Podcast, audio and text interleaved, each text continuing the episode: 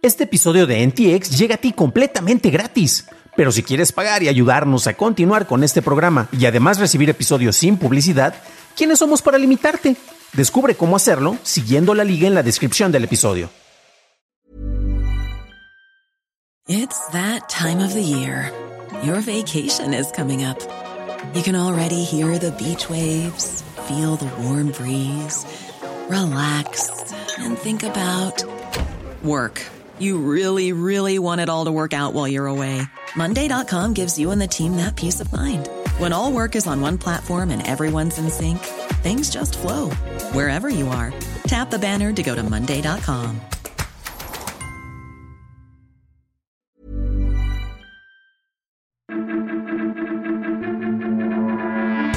Aparece versión pirata de Instagram, Google cancela Stadia y ¿cuál es el secreto del éxito en YouTube? Estas son las noticias de Tecnología Express con la información más importante para el 29 de septiembre de 2022. Iniciando esta semana, una versión de Instagram no lanzada por Meta, con el nombre de OG App, ofreció feeds de Instagram sin anuncios ni sugerencias de contenido de personas seleccionadas al azar. Esta versión fue eliminada de la tienda de aplicaciones de iOS, tuvo más de 10.000 descargas, con lo que llegó al lugar 50 en la sección de aplicaciones más descargadas. 9 to 5 Mac informa que los miembros del equipo de la aplicación de OG se les restringieron sus cuentas de Facebook e Instagram y un portavoz de Meta comentó que esta aplicación viola nuestras políticas y estamos tomando todas las medidas de cumplimiento adecuadas. La aplicación de OG sigue estando disponible en la Play Store de Google. Este miércoles, durante el evento de Search On 2022 de Google, la granja anunció que promocionará y reproducirá de manera automática videos cortos durante los próximos meses. En el mismo evento, Google mostró una nueva función de Lens, con la que los usuarios podrán enfocar su cámara hacia una calle y ver restaurantes, ubicaciones de cajeros automáticos y otra información relevante en una capa de realidad aumentada. El servicio de streaming Epix, propiedad de Amazon, cambiará su nombre a MGM Plus para el próximo año a partir del 23 de enero de 2023. Amazon concretó su acuerdo para adquirir MGM por 8.450 millones de dólares en marzo de este año. Si hay algo que sabe hacer Google es lanzar proyectos para cancelarlos después. La más reciente víctima es Stadia, su propuesta de juegos en la nube. Este permanecerá activo hasta el 18 de enero de 2023. Si compraste alguna pieza de equipo como un control para usar la plataforma, Google enviará reembolsos a quienes adquirieron estas piezas en su Google Store. Y también reembolsará dinero a quienes compraron juegos o contenido adicional en su tienda. La causa del cierre es que no obtuvo suficiente atención por parte de los usuarios, de acuerdo con el vicepresidente de Stadia y gerente general, Phil Harrison. Los miembros del equipo de desarrollo se incorporarán a otros departamentos de Google. Pasamos a la noticia más importante del día, y es que en el lado de cosas que Google no va a cancelar mmm, pronto, tenemos a YouTube.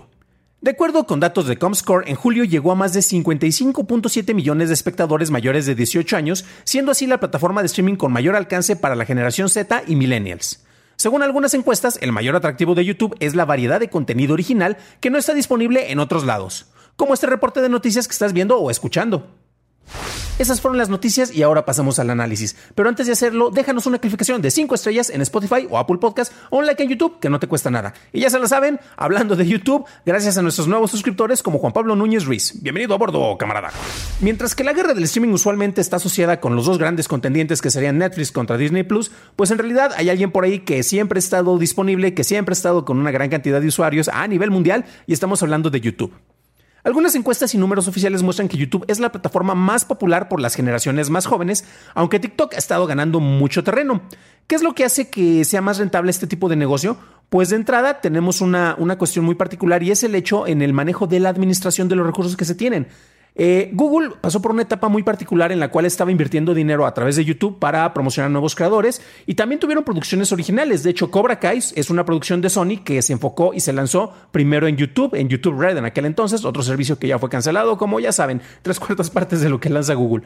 Lo interesante del caso es que el enfoque que tienen actualmente es sí tienen financiamientos y apoyo a creadores, pero no es la misma cantidad de dinero que inviertes en ese sector a lo que tienes que invertir para el desarrollo de una película o de una serie para, para tu plataforma, que es lo que están haciendo los estudios. Y vemos muy interesante porque mientras que el elemento que muchos creían que era el disruptor en el caso de Netflix terminó convirtiéndose en un estudio. Sus instalaciones en Los Gatos, eh, California, efectivamente es el estudio más grande que está en la zona y en la región, eh, pero sigue siendo un estudio de cine que ya se está distribuyendo todo el contenido a través de canales digitales, ya lo hemos mencionado aquí, pues prácticamente todos los estudios lo están haciendo. Mm, hay algunas cuestiones que cabe mucho la pena destacar. efectivamente, se le ha estado invirtiendo dinero, no se, no, no se le tiene que invertir tanto para el desarrollo de contenido y muchos dicen que efectivamente el mayor bono es que ahí encuentras contenido que solo está exclusivo en YouTube. Eso es un poco como que irrelevante porque el contenido de Netflix usualmente solo está disponible en Netflix, en el caso de esos exclusivos. Lo mismo pasa con las demás plataformas. En realidad yo creo que la clave de su éxito tiene que ver con que es una plataforma gratuita y que curiosamente está tomando el camino opuesto, viene del otro lado, a lo que han hecho otras plataformas, ya que primero ofreces un plan gratuito y disponibilidad en todos lados y si quieres quitar la publicidad, que es de donde viene la mayoría de tus ingresos, ofreces planes de paga, precisamente para eliminar esta publicidad. Y es lo que han estado haciendo al revés, en este caso Disney y Netflix los dos grandes contendientes que en realidad no están tan arriba cuando vemos esos datos. Efectivamente, en plataformas de paga, Netflix es la que tiene mayor alcance a nivel mundial. No es Disney Plus, al menos hasta este momento. Disney Plus puede llegar a ser, pero si le sumas Hulu, si le sumas Star, o sea, si haces matemáticas y maromas eh, para tratar de justificar los, números, va a superar esos números de suscripción. Vamos a ver cómo beneficia Netflix la, la, inclusión con el plan de publicidad para que las personas que no quieren pagar completo puedan incorporarse allá. Y vamos a ver cuántos migran de los planes ya establecidos a esos planes un poco más baratos. YouTube, como ya lo mencionaba, al ser gratuito es por lo que tiene mayor alcance y efectivamente tienes eh, cantidad de contenido con una gran diversidad, mucho, muy malo, muchas cosas que también son muy buenas en realidad, pero en realidad gracias a esa diversidad tiene el alcance, pero nuevamente, si tuvieras ese tipo de contenido en una plataforma de paga, terminarías cancelándola. Veamos tan solo qué es lo que está pasando con el backlash en contra de Netflix, por los que se quejan, primero por el aumento de precio y después tratan de justificar el hecho de que quieren cancelar ese producto porque no tiene suficiente contenido de calidad. Ahora bien, tenemos un último gran contendiente y es TikTok. Efectivamente, la empresa de ByteDance ha estado eh, incorporándose y ha tenido pasos agigantados para establecerse como un recurso muy valioso por distintas generaciones. Los más viejitos tal vez no, pero los más jóvenes desde luego sí. Y lo más interesante es que eh, se planteaba hace algunas semanas cómo funcionaba como motor de búsqueda. Aquí lo dijimos, si tú tratas de utilizarlo como un motor de búsqueda tradicional como Google, no te sirve de nada, pero tienes que buscar de otra manera. Es otro el paradigma de búsqueda de ahí. Y también es interesante porque si quieres encontrar cosas como tutoriales, es más fácil encontrarlos en TikTok y de repente vas a ver un video de un minuto, dos minutos, tres minutos, mientras que el mismo tutorial tal vez en YouTube duraría 10, 15, 20 minutos con una explicación, con mucho desarrollo, con mucho choro, mm, como las reflexiones o los análisis que de repente ofrezco yo aquí. Este, y entonces, pues resulta que pues, la información no la encuentras rápido y es más fácil encontrarla de una manera concreta y sencilla para reparar algo, no sé, una mesa en TikTok en comparación a lo que pasaría en YouTube. YouTube se está adaptando a eso y hay una entrevista muy buena. recuerden que las notas se las dejo en la descripción del episodio o en dancampos.substack.com y hay una entrevista con Neil Mojar que es el jefe de producto de YouTube, y menciona el enfoque que tiene la plataforma para ayudar a los creadores. O sea, básicamente tú vas a ofrecer contenido, no importa si es corto o es largo, YouTube está para ti. Por eso tienes la incorporación de TikTok y el manejo de monetización que ya van a incorporar. Y eso es cierto, YouTube ha sido mucho mejor repartiendo los ingresos por publicidad que TikTok en general. Entonces vamos a ver cómo siguen peleando en, esta, en, este, en este esquema, pero desde luego YouTube ha sido de los pocos productos que es curioso porque eh, empezó como un mal al cual querían combatir. Recordemos que Hulu empezó precisamente eh, como una asociación entre distintas empresas televisivas para ofrecer una plataforma para que la gente fuera a ver los clips de video de sus programas en esa plataforma y no en YouTube. Y al final terminó que resulta que tienes mejores números de audiencia si lo, si lo manejas en el mismo YouTube. Eh, gracias a eso lo compró Google, ha tenido un gran crecimiento y efectivamente es el gigante del streaming del cual muchos no hablan, pero de seguro todos consumimos.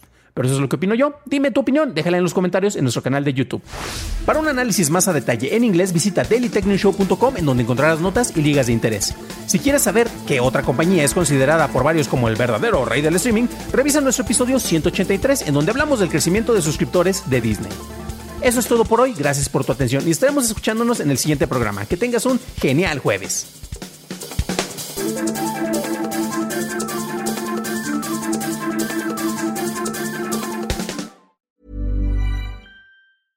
If you thought the only way to get a more defined jawline with natural looking results was through surgery, think again. Juvederm Volux XC is a non surgical injectable gel filler that improves moderate to severe loss of jawline definition and can help you achieve natural looking results with little downtime. Even better, this improved definition lasts up to one year with optimal treatment. No maintenance required. Improve jawline definition for a smooth, sculpted look with Juvederm Volux XC. For important safety information and to find a licensed specialist, visit juvederm.com. That's J U V E D E R M.com. Not for people with severe allergic reactions, allergies to lidocaine, or the proteins used in Juvederm. Common side effects include injection site redness, swelling, pain, tenderness, firmness, lumps, bumps, bruising, discoloration, or itching. There's a risk of unintentional injection into a blood vessel, which can cause vision abnormalities, blindness, stroke, temporary scabs, or scarring. Talk to a licensed specialist to find out if it's right for you.